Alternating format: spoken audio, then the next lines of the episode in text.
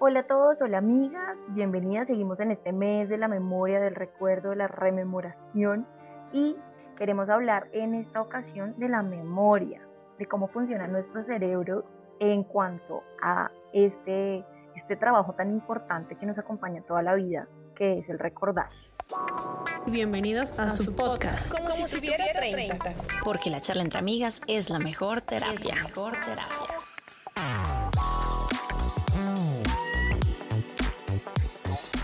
¿Qué les parece el tema del día de hoy? Hola, hola. No, este tema es muy bien interesante. Ya estamos cerrando nuestro mes y creo que en cada podcast hemos como abordado un poquito, un poquito de la memoria, un poquito de la memoria y hoy es el día que dijimos, bueno, echémosle mano a este tema que es bien, no sé, largo, no tan ahondar tanto en el tema, pero vamos a hablar sobre eso. Así que bienvenidísimos. Oli, perdonarán la voz de tarro, pero eh, el clima y las enfermedades también nos afectan a los mortales. Eh, les cuento que a mí me gusta el tema porque tengo una pésima memoria, así que vamos a hablar de cómo funciona mi cabecita respecto a eso y cómo definitivamente no está haciendo bien su función. Así que chévere, chévere el tema. bueno, partamos entonces pues, de que la memoria viene obviamente de, de nuestro cerebro eh, y de partes importantes como lo es el hipocampo, que guarda como todo este tema de memoria en cuanto al tiempo, memoria espacial. O sea, cada partecita de nuestro cerebro viene conectada haciendo algo para la memoria. Y algo que me parecía muy curioso dentro de esta investigación que hicimos así cada uno por su lado, es que la amígdala, que es como esa parte del cerebro que siente emociones, está muy conectada con el hipocampo. Entonces, si estás en un espacio donde sientes una emoción que realmente te llena, te, te, te abruma, en sentido positivo o negativo, eh, vas a recordar ese espacio con bastante vividez. No sé si a ustedes les ha pasado algo así que uno dice como, aquí me terminaron. Ah, por ejemplo. Sí, señor. sí, porque lo que tú decías es que se supone que el hipocampo es esa estructura que se relaciona con lo que tú decías, memoria y aprendizaje. Entonces, a medida que tú vas teniendo eh, vivencias a lo largo de tu vida, pues vas eh, acumulando como información, entonces ya sabes cómo eventualmente, ajá, este mes me va a terminar. ¿Por qué lo sé? Pues porque ya de, de, experiencias pasadas he recopilado cosas y cosas y cosas, y por eso es que pasa eso, ¿no? Pero ustedes porque todo lo relacionan con las terminadas, o sea, aquí la gente no. va a creer que, mejor dicho, sí, pero pues porque Vico solo dio el ejemplo. sufrimiento, solo somos sufrimiento. No, pero pues es cierto que también el tema de la memoria se asocia mucho a la actividad física que uno está desarrollando en el momento. De hecho, es una de las estrategias de eh, aprenderse cosas de gente como los actores, por ejemplo, ponerse en posiciones incómodas, ir recitando, tratando de aprenderse las cosas mientras están haciendo una actividad física, porque básicamente es involucrar el movimiento del cuerpo, la posición, la adecuación del mismo con lo que está trabajando tu cerebro. Y en ese sentido, lo que decía Vico ahorita, tiene mucho sentido y es que cada parte del cerebro se conecta para que logremos tener una mejor retentiva y, y una mejor asociación de las cosas. Ajá. Ustedes se imaginan, amigas, pues como que yo leía que se clasificaba en memoria a corto plazo, memoria a mediano plazo y largo plazo, ¿no? Imagínense, o sea, no sé, yo siempre lo he pensado. Imagínense ustedes acordarse de toda su vida, o sea, desde que son niñas, de todos los recuerdos. Yo, y hay gente que tiene una enfermedad, bueno, que eso está, y que se acuerdan de cosas de cuando eran bebés, no recuerdo el nombre, voy a buscarlo, pero hay personas que, que padecen eso, que se acuerdan de cuando eran bebés y se acuerdan de cuando la mamá los amamantaba, la, la, la, y yo pensaba, uff, qué rollo, ¿no? O sea, imagínense ustedes. Y de hecho hay cosas que yo me acuerdo cuando yo estaba en el jardín, hay recuerdos que tengo súper claros y hay otros que ni idea, o sea, como que me cuentan y yo, ah, chévere. Le tengo una más mística y es la gente que se acuerda de vidas pasadas. Ah. y es la gente que de verdad dice, es la gente que de verdad dice o cree acordarse de vidas pasadas, e incluso, un poco conectando con lo que tú decías, hay gente que se acuerda de la primera luz que vieron en su existencia. Y es ese momento en el cual salen del vientre de la madre. Eso me parece una cosa re videosa, o sea, es como, aparte que trauma, ¿no? Qué raro. ¿Será que sí? ¿Será que uno sí llega hasta eso? Pues bueno, no sé, bacano, ¿no? Estudiar esas a, cosas. A mí no me gustaría, por ejemplo. A mí no me gusta acordarme todo de cada detalle, no. Me gustaría poder tener memoria selectiva y decir esto sí, esto sí, esto no, esto no, tum, tum, tum, y acomodarle y decir, bueno, ya. pues no sería muy bueno porque yo sé que no se tienen que acordar de sus errores y de estas cosas, pero pues ah, es una utopía, ¿no? Poder manejar que no recuerdo que no. Pero eso también es importante porque exactamente no escogemos. Entonces nuestro cerebro es muy juicioso a lo que para él es traumático o demasiado bueno, que hace que forme una imagen y se quede ahí. Ahora díganme ustedes, estas personas que tienen la capacidad de manejar las conexiones cerebrales que hacen con las cosas, que son estos competidores mundiales de acordarse de las cosas, o de recordar números, o caras, o cosas así, que ellos generan es una conexión, ellos no se acuerdan vividamente como la famosa memoria fotográfica, sino que empiezan a generar una relación de lo que están viendo para memorizarlo y crean hasta una historia, imágenes, todo para realmente acordarse dígito a dígito. Entonces es como qué forma de trabajar la mente del cerebro tan espectacular. Pero mira que yo hago eso cuando necesito acordarme de cosas muy puntuales. No sé, el nombre de alguien, alguna dirección o algo, yo digo con qué lo relaciono. Se llama Pedro, P empieza por P, acuerdo P, eh, empiezo a relacionarlo con cosas de, de algo. Y entonces me acuerdo del objeto, de lo que pensé y así me acuerdo del nombre, me acuerdo de lo que necesitaba acordarme, como que eso es una tarea o es un ejercicio bien mm, enriquecedor, como que en serio uno sí se acuerda más como de esas historias narrativas que uno crea eh, que más de, de, eso que toca acordarse, que el nombre, que la... Pues es lo que se estaba diciendo, es esa memoria kinestésica que es justamente eh, el relacionamiento de diferentes situaciones con historias, con las actividades sensoriales del propio cuerpo, de los movimientos, como ese tipo de cosas. Es, por ejemplo, lo que pasa cuando estamos en el jardín infantil, y es que a uno le enseñan la canción haciendo el movimiento de las manos. Entonces, si vas a hacer el movimiento de, o vas a hablar de un cocodrilo, entonces haces y aplaudes como si fueras un cocodrilo. Si es del águila, entonces mueves las, como si tuvieras unas alitas. Y de esa manera es que uno va recordando, pues, qué es lo que sigue. Entonces, por eso es importante, por ejemplo, eh, en estos tiempos, que los niños tengan ese tipo de interacciones sociales en el jardín o en el colegio, porque entonces vas fortaleciendo la memoria a través de la kinestesia. Y por eso cuando somos adultos todavía conservamos un poquito de eso. Entonces cuando uno se va a acordar de alguien, entonces uno lo que hace es asociar ese alguien con algo del movimiento de su cuerpo. Entonces, no sé, la mujer que tenía el tic, ¿cómo se llama? Ah, la mujer que tenía el tic en los ojos era esta porque uno inmediatamente va a recordar a partir del movimiento el rostro y con eso el nombre de las personas. Es una cosa supremamente natural que tenemos los humanos. Lo que pasa es que hay gente que ya lo lleva a un nivel todo pro y es estas competencias de las que hablaba Vico, que ya uno dice sinceramente esa gente no es humana. Pero entonces, eh, retomemos ahí, resumamos en que la memoria la podemos generar tanto por el espacio, el lugar donde estemos y la emoción que se genere, junto con la asociación que hagamos con objetos, palabras, eh, no sé, imágenes, y adicional lo que nos dice Cali, que es como relacionar la memoria con, la, con el tema del movimiento, que veas o que haga tu cuerpo. Súper interesante, ¿no? También veía yo, no sé, de lo que estamos diciendo, que tenemos esta memoria implícita y esta memoria explícita. La implícita es como la de accionar, la de actuar es esa del dicho famoso de que nunca se olvida mm, montar bicicleta. ¿Cómo es que dice ese dicho? Me parece al chavo, al chapulito. No, es como caminar, es como montar bicicleta, nunca se olvida. O cosas así, como que siempre relacionan como con la monta de la bicicleta. Lo que pasa es que no han conocido. Es que yo no sé montar bicicleta. Exacto, no han conocido a Vico y a Anto. Pero si hubiéramos aprendido, muy seguramente lo habríamos hecho. Como escribir, como bueno, todas estas cosas que ya son tan intrínsecas que uno piensa que son, o sea, ya están tan en nuestra memoria, pero son un acto que son de recordar. Solamente que ya están ahí naturales en nosotros. Por eso se llaman implícitas y las explícitas que se dividen en la semántica, que es todo aquello que tú aprendes, números, palabras, eh, hechos, detalles o datos históricos, que eso también como que se queda ahí grabado en tu disco. De memoria.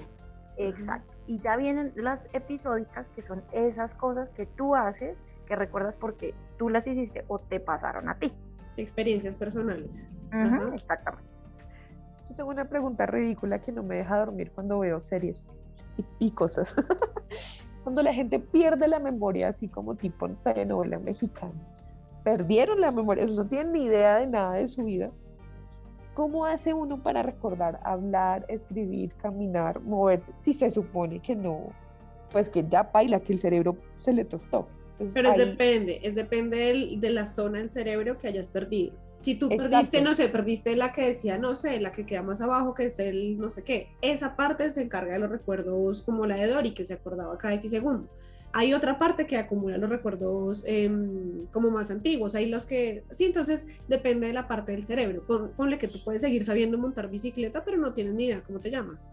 Las series muy, porque son muy convenientes. claro, igual es algo, sí, es algo como que, digamos, lo que decía Vico de la memoria semántica, digamos, tú te sabes, no sé, cuándo nació Freddie Mercury, porque te lo sabes porque adoras ese cantante, pero si perdiste la memoria y te acuerdas, eh, perdiste la episódica, digamos, entonces perdiste tus experiencias personales, pero no perdiste esa fecha de, este man, si me hago entender, como que es más como el, la zona del cerebro.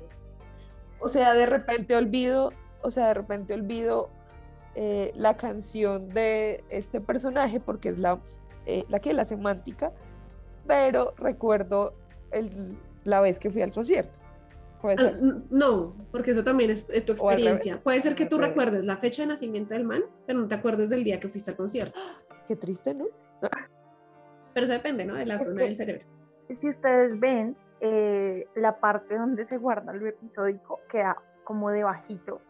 Bueno, si ustedes se tocan la nuca, como debajito del inicio del cráneo, allá, entonces es como el que está más expuesto, porque si tú ves los otros, están mucho más en el, hacia el centro del cerebro. Entonces, cuando casi siempre en las novelas la señora se golpea, queda ciega y pierde la memoria, eh, pues es porque tiene un golpe un accidente y esa zona es mucho, o sea, estamos mal construidos, Dios, ah, no mentiras, pero esa zona es muy sensible y preciso es la que guarda los episodios, esa memoria del corto, así como en en la película que tanto les gusta, la de Adam Sandler con Drew Barrymore.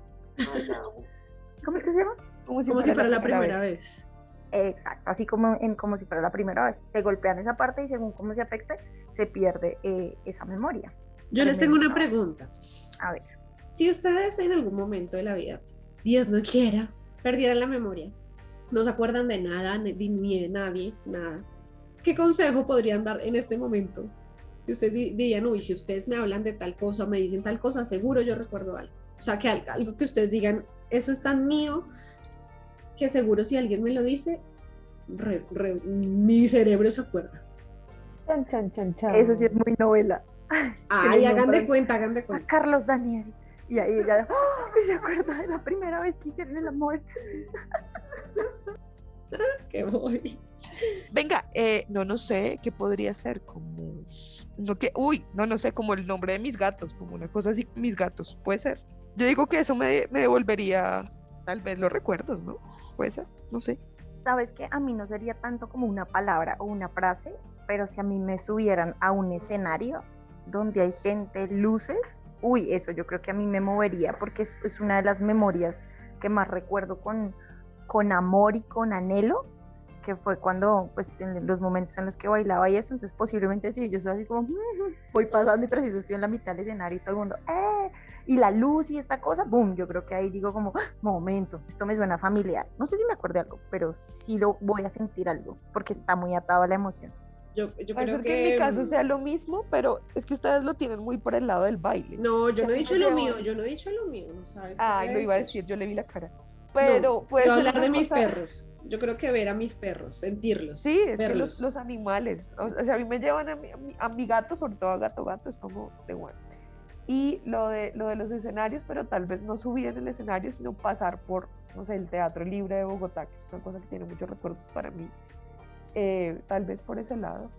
Que me pongan el vestuario. Una tarima, o una tarima, una tarima también como de, pues desde el tema de, la, del teatro o desde el tema de la animación, que es otra cosa que también he hecho mucho. Tal vez puede ser por ese lado. Bueno, esa era mi pregunta. Yo, les tengo una, una pregunta y si han escuchado este efecto, que es el efecto Mandela. Sí. ¿Sí lo han escuchado? ¿Lo conocen? Sí. Bueno, voy a decirles ahí rapidín qué es. Y el efecto Mandela fue bautizado con este nombre por la pseudocientífica Fiona Broom.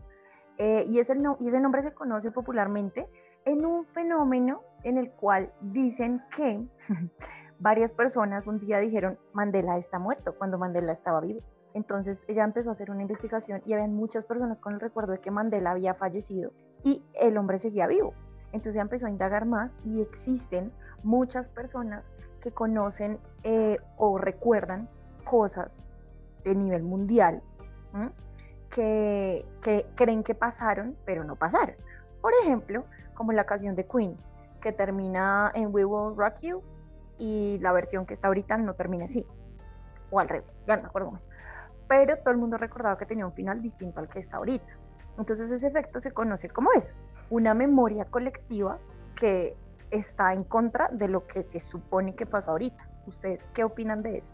Pues creo que habíamos tocado este tema en, en otro podcast, pero muy, me acordé muy relacionado a eso mmm, con lo que pasó en el 9-11, que mucha gente decía haber, haber estado en el momento en que se estrellaron los aviones en el edificio, eh, que mucha gente dice que los vio, que mucha gente dice que estuvo en tal cada cosa, bueno, en fin, y después revisando todo, no, esa persona nunca estuvo ahí, todo lo vio por televisión, ese día estaba en otra ciudad, o sea, como que la gente empezó a crear una memoria que finalmente no, no es.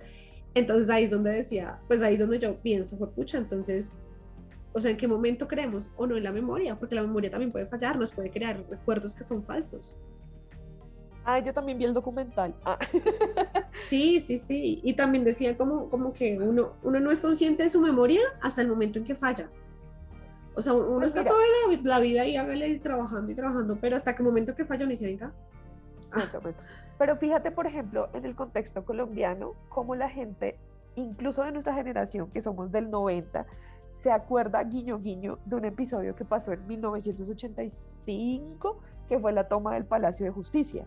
Eso está cinco años atrás de nuestro nacimiento y hay gente que recuerda ese día en nuestro imaginario colectivo. Igual que el tema de Armero, que también es una cosa que sucedió antes de nuestra generación.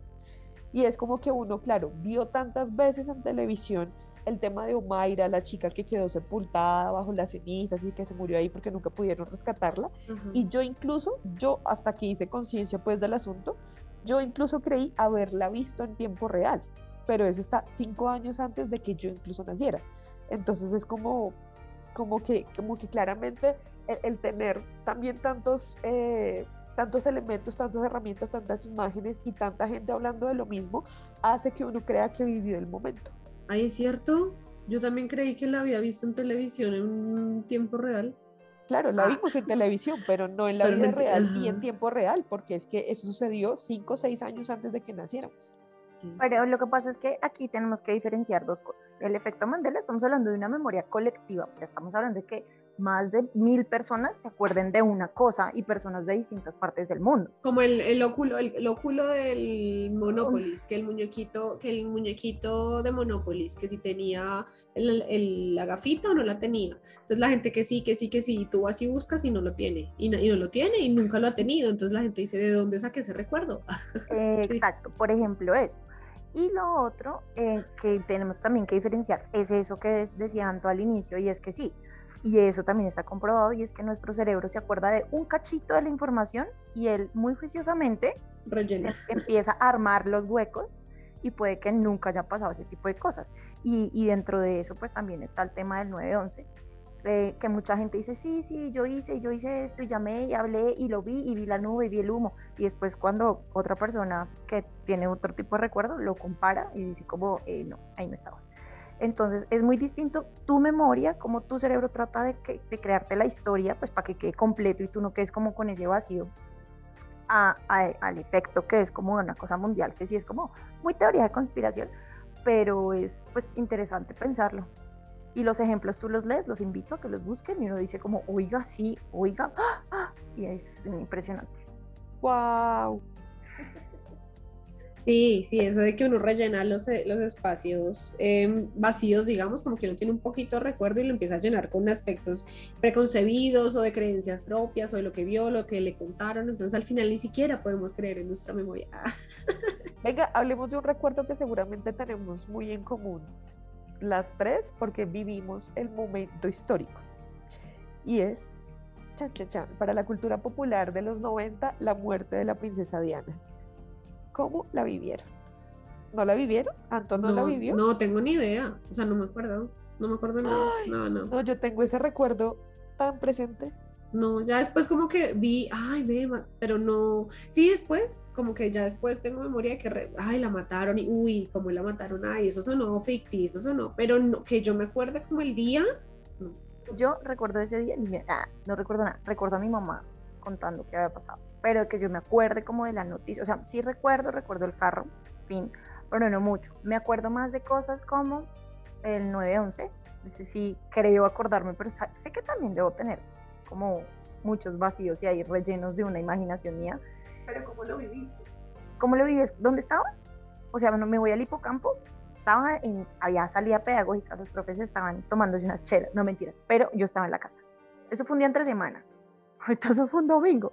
A mí ese fue un día entre semana. Yo tenía la costumbre de irme para la cama de mis papás, acostarme y a ver tele, porque el televisión era grande. Y empiezo yo a pasar todos los canales. No había un solo canal para mí que estuviera dando nada. Yo tenía 11 años y no, eso fue desesperante. Yo, uy, qué fastidio, esto no, no hay nada. Y empiezo yo a ver, y empiezo a ver edificio, edificio, edificio, edificio. Y yo, ve, ¿qué es esto? Recuerdo mucho que vi cuando se estrelló el primer avión, vi que había mucho humo. No, mentiras. No, yo no vi cuando se estrelló el primero. Vi cuando había humo y llamé a mi papá. Le dijo, papá, que no, todo, ¿qué es esto? ¿Qué está pasando? mi papá, todo lindo, en medio me explicó porque creo que él tampoco sabía mucho. Mm, y ya supe que eso duró todo el día en las noticias, pues en todos los canales. Nunca hubo televisión normal, pues por lo mismo que sacudió al mundo. De ahí para adelante ya no me acuerdo. Quiero decirle que ustedes son unas pésimas noventeras, como no se acuerdan de la muerte de la princesa Diana, por Dios. Ay, éramos chiquis. Por eso. Por eso yo me acuerdo de cosas como que más del país, además la princesa Diana, pues para mí de pronto no, no era como alguien importante que yo, oh, la princesa. No, para mí tampoco, pero es que eso fue una noticia tan mundial que además tiene todo, o sea, tiene todo de lo que estamos hablando, porque tiene, tiene como un tema de efecto Mandela y del, del otro que están hablando y es como el, bueno, del otro, como el del el efecto 911, que la gente como que tiene un, un imaginario de cómo lo vivió cómo se vivió el tema de la muerte de la, de la princesa Diana. Yo lo tengo muy presente no sé por qué, porque yo estaba viendo televisión con mi hermano y porque eso fue como un sábado, viernes, sábado, domingo, el caso es que yo no tenía que madrugar al otro día y estábamos viendo televisión, estábamos ahí como en la sala de mi casa y así como que de repente entró llamada a mi casa, como que en mi casa por algún motivo sí era importante la, la princesa Diana. Y en, en, todos los canales empezaron a pasar las imágenes de la señora y fue como, como que todo el mundo estaba así como traumatizado, se paró el mundo y pues empezaron a surgir todas las teorías y yo era como, ¿quién se murió? Y pues obviamente todos los canales, entonces era como, o sea, como que daba impresión porque es como que alguien de la realeza cuando uno es chiquito de 5 o 6 años, pues piensa que, mejor dicho, esa gente es intocable, es básicamente inmortal. Entonces sí lo tengo muy presente. Para 1911 fue estar en el colegio y que de repente la coordinadora del, del académica dijera como no, eh, vamos a, a, empezar a dar salida más temprano, eh, por una cosa, así que uno decía como marica, esto es Colombia, a Estados Unidos en este momento no le importa Colombia más que por el tema del narcotráfico, fin. Pero pues obviamente uno a esa edad no lo pensaba y ver que, que, pues, que ponían en el, en el televisor del salón como eso y uno ver eh, como un, un, un, edificio en llamas y en humo y empezar a ver todas las teorías conspiranoicas de que apareció la cara de Bin Laden y que apareció el diablo y uno decía como uh -huh. ¡Oh! terrible, o sea, pero además uno no tenía la magnitud del hecho de sí. pensar que se había muerto la gente y miles de personas, sino que simplemente se había incendiado un edificio. Uy, no, Cali, pero tienes tremenda memoria. Mi memoria entonces es súper selectiva, súper selectiva. ¿Tú crees que yo me acuerdo de eso? ¿De qué día era ni qué estaba haciendo? La verdad no. O sea, o sea acaso me acuerdo qué hice cuando, eh, se celebró, cuando llegamos al año 2000, ah, que se supone que, que se iba a acabar el mundo, yo qué sé. Ese día sí me acuerdo qué estaba haciendo y dónde estaba. Pero el resto, o sea, como que esas cosas que en el colegio, que el televisor, que tal, nada. ¿Qué estaban haciendo? Eh, hablemos de hechos recientes. ¿Qué estaban haciendo cuando empezó la guerra guiño guiño, en Ucrania con Rusia. NPI, ¿en la casa? no, ni idea. Pues, ay, es que eran, o sea, hay guerras tan anunciadas que, que, que como que, como que sí, como que no, como que sí, como que no. Que entonces la verdad, yo lo que sí sé es que para mí no fue sorprendente ni fue como, Dios mío, porque la verdad yo pensé que era cuento. O sea, en ese momento yo dije, nah, eso no pasa nada. Es la primera cosa, mandan una cosita y se acaba en un día. Pues no, pensé que pues pueda ser grande. Eh, por eso creo que como que no, lo omití en mi cerebro. Tanto está buscando en internet. No, estoy pensando, no, estoy pensando, estoy pensando, estoy cargando información, cargando información. pero los muñequitos me dejaron una canción y me borraron todo eso. Ah, como la película. Muy intensamente. Sí. Marica, yo estaba en Twitter y de repente empecé a ver el hashtag de guerra en Ucrania, guerra en Ucrania. Y paila, yo soy seguidora de Twitter, hace rima. Y empecé a mirar, y, o sea, y era una cosa horrible porque eh, todo el asunto empezó con un bombardeo y pues lanzaban las imágenes del bombardeo y videos y yo era como, Dios, me acosté como a las once y media, 12 de la noche solo viendo videos. Me soñé con la puta guerra en Ucrania y al, la primera cosa en la que pensé al otro día fue como, mierda, empezó esta vaina y es entre estas dos potencias. Y también era como, Cali, estás como miles de kilómetros alejada, esto no te va a afectar. Pero yo tenía en mi cabeza como, fue pucha, la tercera guerra, fui re, re fatalista. Entonces luego me calmé y dije como, bueno, pues sí, hay que ver cómo avanza. Y seguí como avanzaba como por dos semanas y ya luego dije como, ay no, esto es muy desgastante, adiós. Y dejé de seguir esas cosas en Twitter. Yo ya miré la fecha. Y para ese entonces, Eso fue hace poquito, fue febrero, Sí. marzo. sí, fue Marzo. 24 de febrero. Pero entonces para ese entonces, eh, recién mi hermano había cumpli- cumplido años. mm, supongo que estaba en la casa, estaba trabajando. Ah, tra- O sea, no se acuerda. no, ni idea. No, la verdad no. No me acuerdo qué estaba haciendo en ese momento. Me acuerdo Eso otras fue como cosas. un miércoles, jueves, algo así. Entonces les voy a preguntar algo así. Así que ninguna puede fallar. ¿Cómo nos conocimos nosotras? No me acuerdo. La que tiene memoria prodigiosa, que siempre Cuando dice tú hablas de nosotras, ¿no?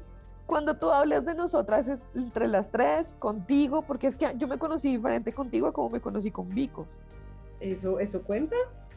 Contigo me conocí en un grupo de trabajo, que habíamos quedado las dos en el mismo grupo de trabajo. Y con Vico me conocí a través de una amiga. Sí.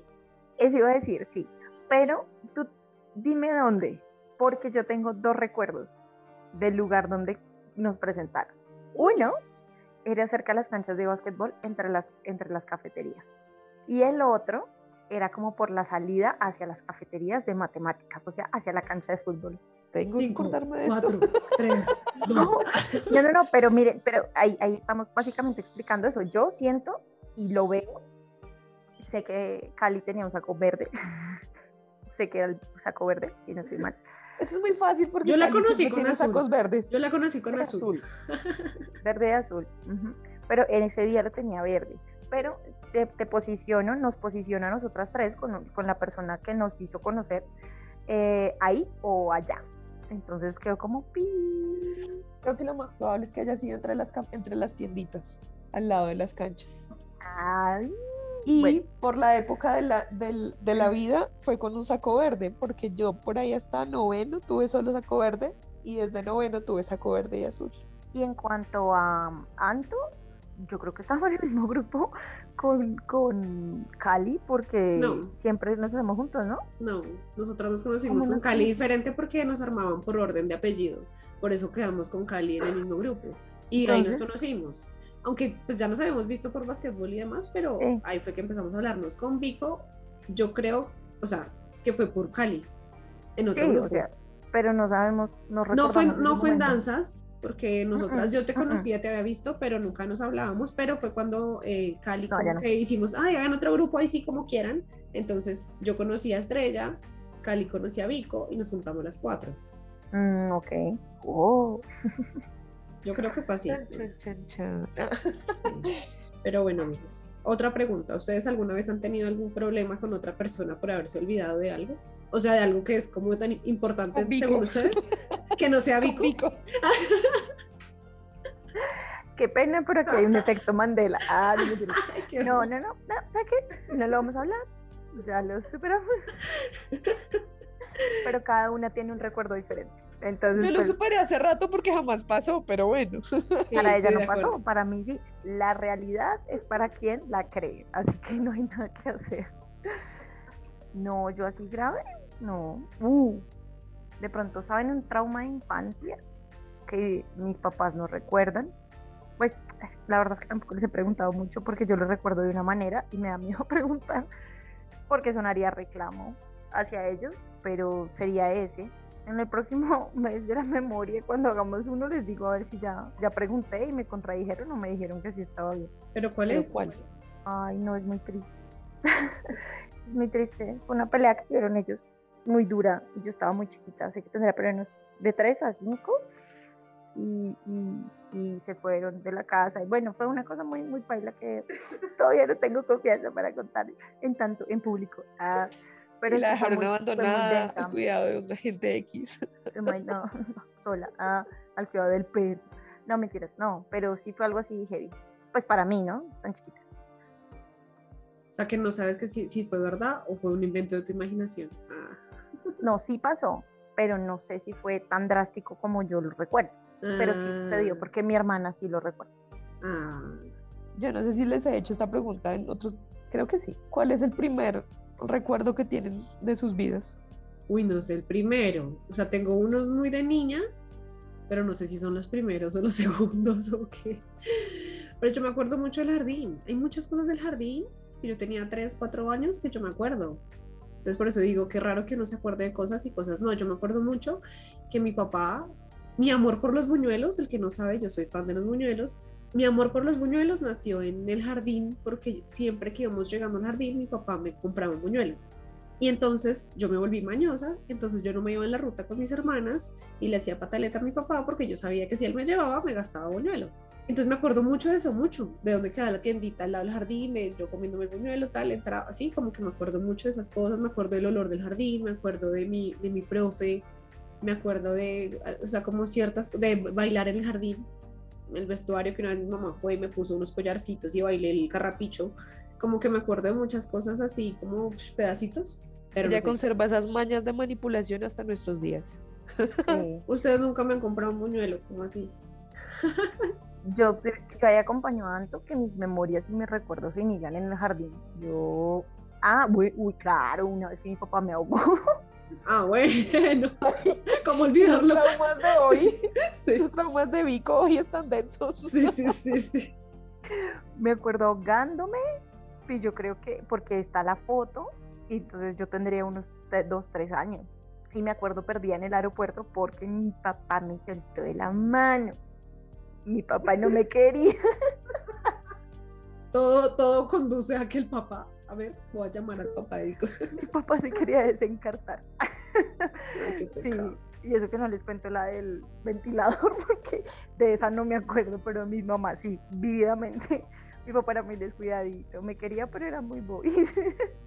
pero estoy viva, es lo importante. Sí, sí, Pero sí, yo creo que mi primer recuerdo es el sentir morir en la piscina. no, o sea, sí, ver cómo me iba hundiendo y veía eh, como uno de los sifones del- de la piscina y cómo Ajá. iba llegando al piso y luego ¡uf! la jalada. Pero no sentía ni esta cosa de que de cuando la gente se ahoga y hace como esa convulsión de que tragó mucha agua, no. Me sentía hasta tranquila. Como uh, flotando allá, como... sí, o sea, hundiéndome. Sí sé que Sí, sí. sentía el- el- eso, que veía el piso cada vez más cerca de mi cara. Oh, ya, pues. gracias. Bueno, recordar. vamos a hacer un especial de los traumas de Vico. Esperen una próxima sí. emisión. Yo no tengo traumas así. Me acuerdo Yo que tengo- No, pero no. Mi primer recuerdo, que, o sea, que creo que es un recuerdo, pero puede ser también como la, la idea de que me han contado la historia y que además está, y que además está la foto, es que estoy muy bebé, muy bebé, les estoy hablando de que tendré meses, por ahí unos seis meses tal vez, y estoy acostada en una cama y yo empiezo a sentir que me muevo como hacia guiño guiño un abismo. Y yo veo que, o sea, como cuando tú te estás moviendo y ves que el techo sí se, se mueve y que me voy a caer.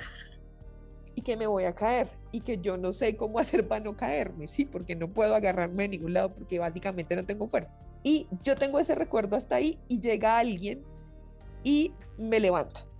Yo solo recuerdo eso. O sea, no sé ni siquiera si me caí o no. Y resulta que ahí, y está la foto en donde yo estoy así literal como les estoy describiendo, estoy acostada boca arriba y tengo por debajo una mantita. Y resulta que la historia es que tenía un primo travieso chiquitico y me vio acostada en su cama. Estábamos en visita y mi mamá me acostó en su cama y el chino maricón cogió y arrastró la cobijita para botarme porque es que él no quería que yo estuviera ahí. Y al parecer, Y al pero al parecer sí se parecer- cayó y por eso quedó así. Ah, no, no me caí. No me caí, pero al parecer lo que pasó no fue que me levantaron, sino que llegaron justo en el momento en que el chino pendejo lo regañaron y toda la cosa, y lo que hicieron fue volver a acomodarme, pero nunca me levantaron. Yo tengo la idea de que me levantaron.